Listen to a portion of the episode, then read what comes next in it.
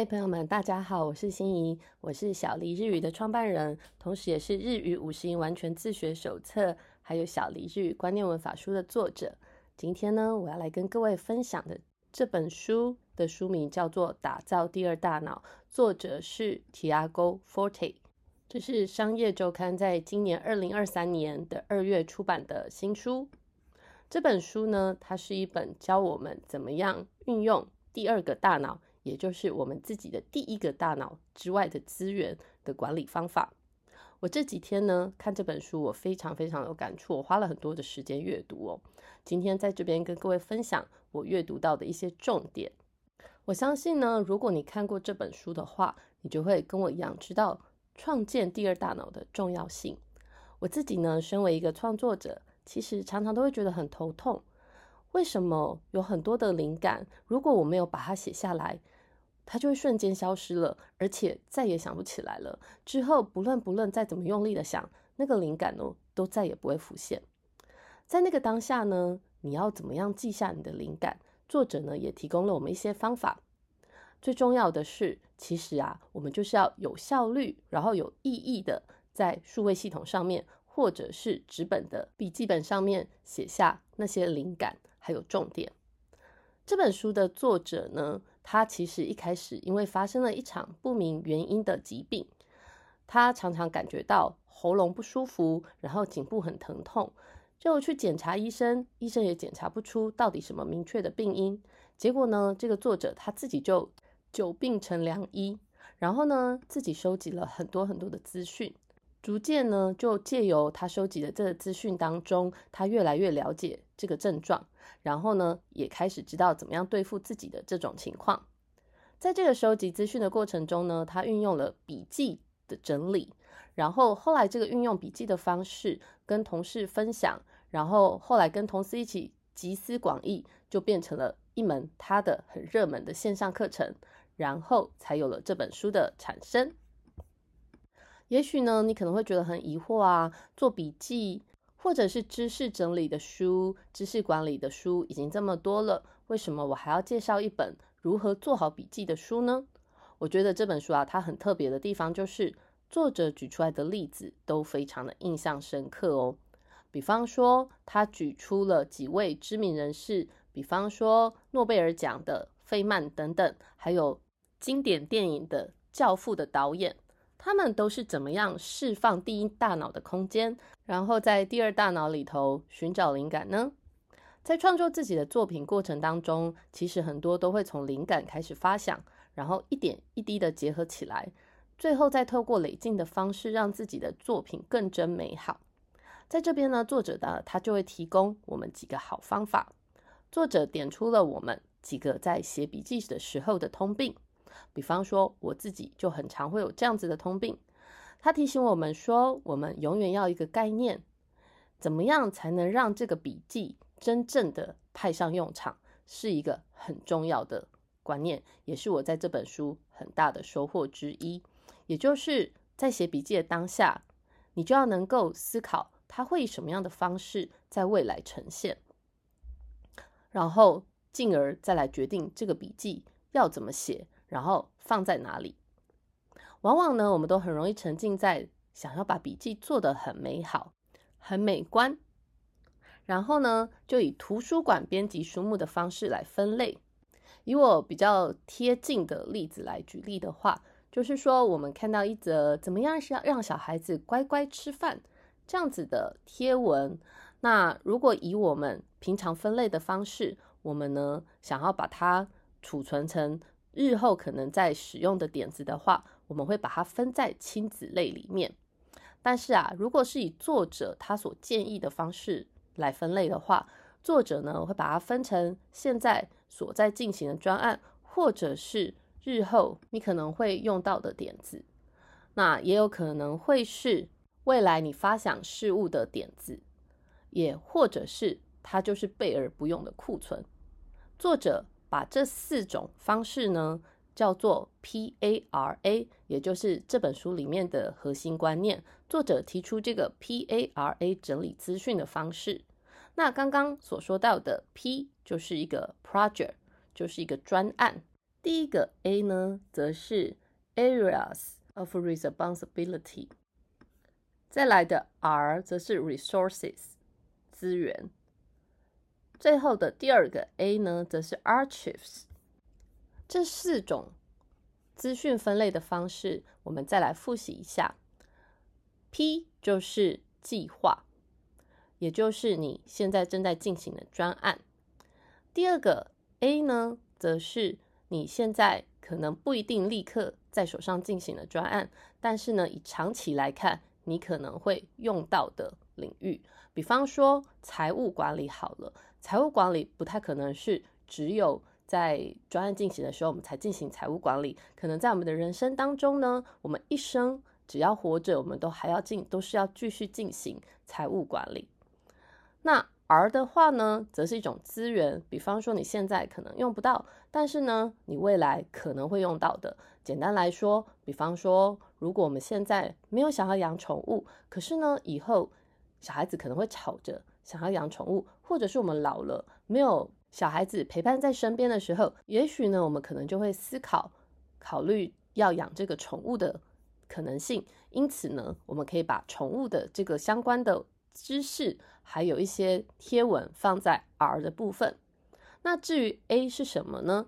第二个 A 的话呢，则是啊，你现在可能已经不会再用到的，暂时都不会用到的专案啊，过去的已经过时的专案等等，或者是你觉得备而不用的资讯，我们就可以放在第二个 A 的这个 Archives 的地方。这是一套非常实用的整理我们获取的很多资讯的方式，可以让我们资讯的整理更有条不紊。作者呢也提到了很重要的一个观念，就是把资讯做累计式的摘要。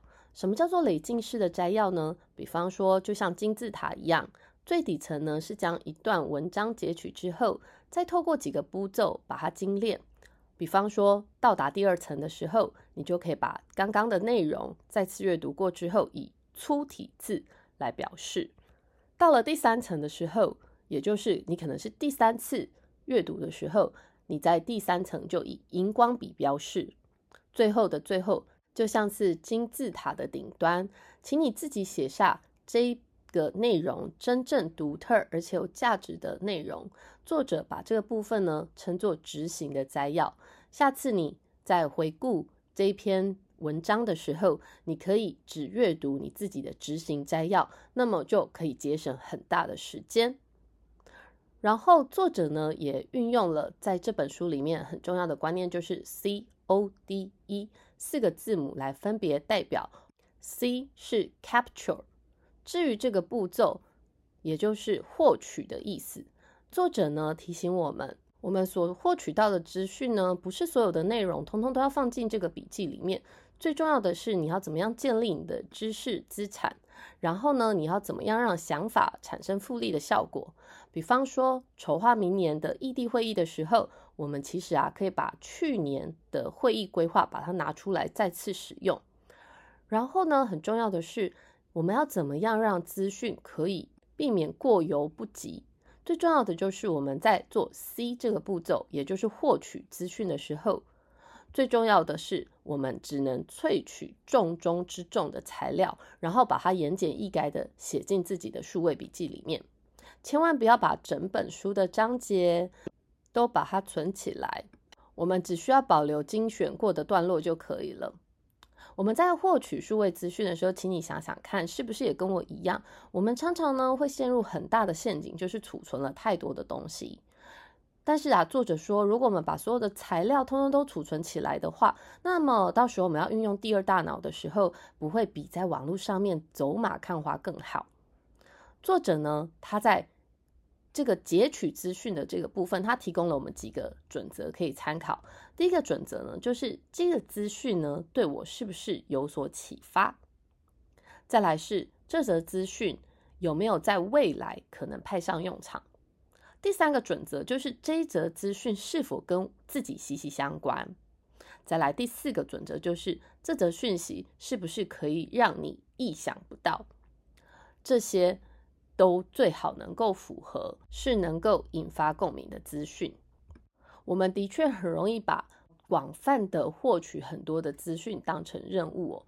其实，在看这本书之前，我也都有意识到自己好像获取了太多的资讯，有的时候呢，真的让我自己很疲乏哦。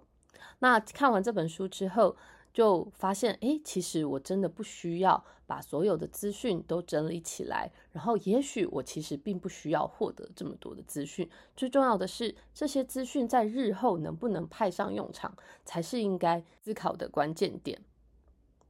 收集过多的内容呢，然后呢，我们盲目的消费资讯。好，比方说，作者提到说，像。一些梗图啊，还有一些社群媒体的贴文，我们很容易就不小心把它当成是智慧的结晶，然后囤积这些资讯。那某个程度来说，就是收集再多，我们也许都不会感到满足，因为啊，其实这些资讯不一定真的是很有价值的。真正的价值呢，是来自于建立对你自己有用的内容，然后才能进而创造自己心灵的丰富哦。再来呢，作者提到的。C O D E 的第二个字母 O，organize 这个字来的。这个字的英文字母就是组织。在这本书里头，作者认为组织就是要懂得如何运用这则资讯。最重要的就是资讯的可操作性为基础。什么叫做资讯的可操作性呢？当你啊看到一篇实用的文章的时候。那把它存进数位笔记里面，我们可以依据这则资讯的使用性来储存资讯。比方说，我们可以借由下标签的方式来分类，然后呢，并且有计划的把这个资讯呢存在我们刚刚所提到的 P A R A 的这四个位置。也就是 O，作者呢是提醒我们要思考这个资讯呢对哪一个专案最能够派上用场。